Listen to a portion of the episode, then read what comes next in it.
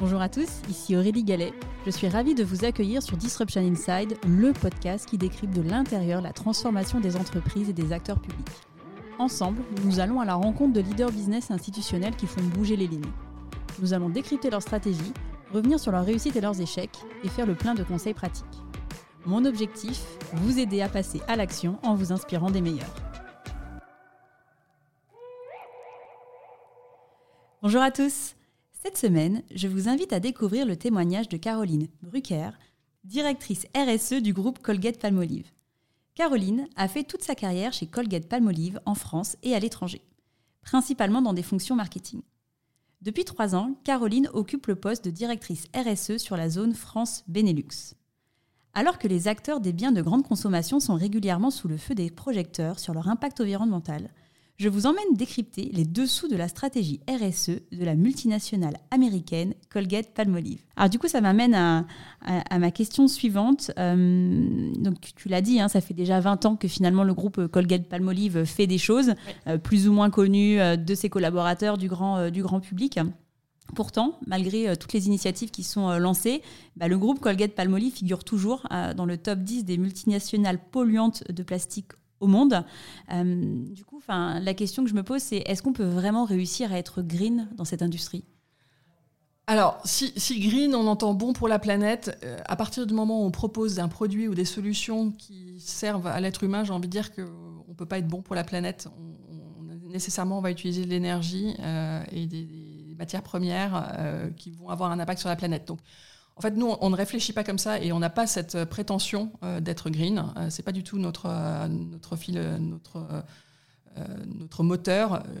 nous, ce qu'on propose, ce sont des produits d'hygiène du quotidien et, qui, et on va chercher à réduire notre impact sur l'environnement. On est beaucoup plus modeste que ça et on, on essaye d'avoir nos communications aussi adaptées à cette, à cette problématique et à cette réalité, en fait.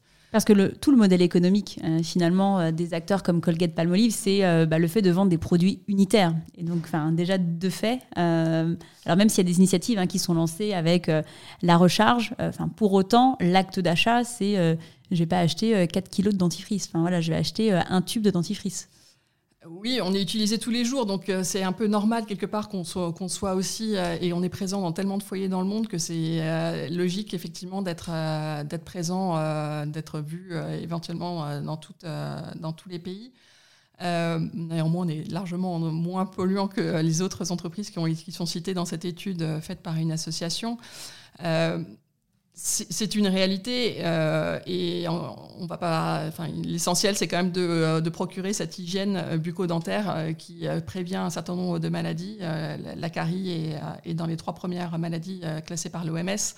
Euh, donc euh, on, a un réel intérêt euh, pour, pour les, consommateurs ou les citoyens, j'ai envie de dire, sur, sur ce sujet. Donc ce qu'on va chercher à faire, c'est de réduire notre impact au travers des initiatives de tubes recyclables, recyclables disponibles en open source et de travailler avec les collectivités locales pour collecter ces emballages. Alors forcément, toutes les communications du groupe euh, Colgate Palmolive sont forcément regardées euh, de près. Euh, comment est-ce que vous faites en sorte de ne pas être accusé de, greenwashing dans les communications que vous faites par rapport à vos engagements environnementaux?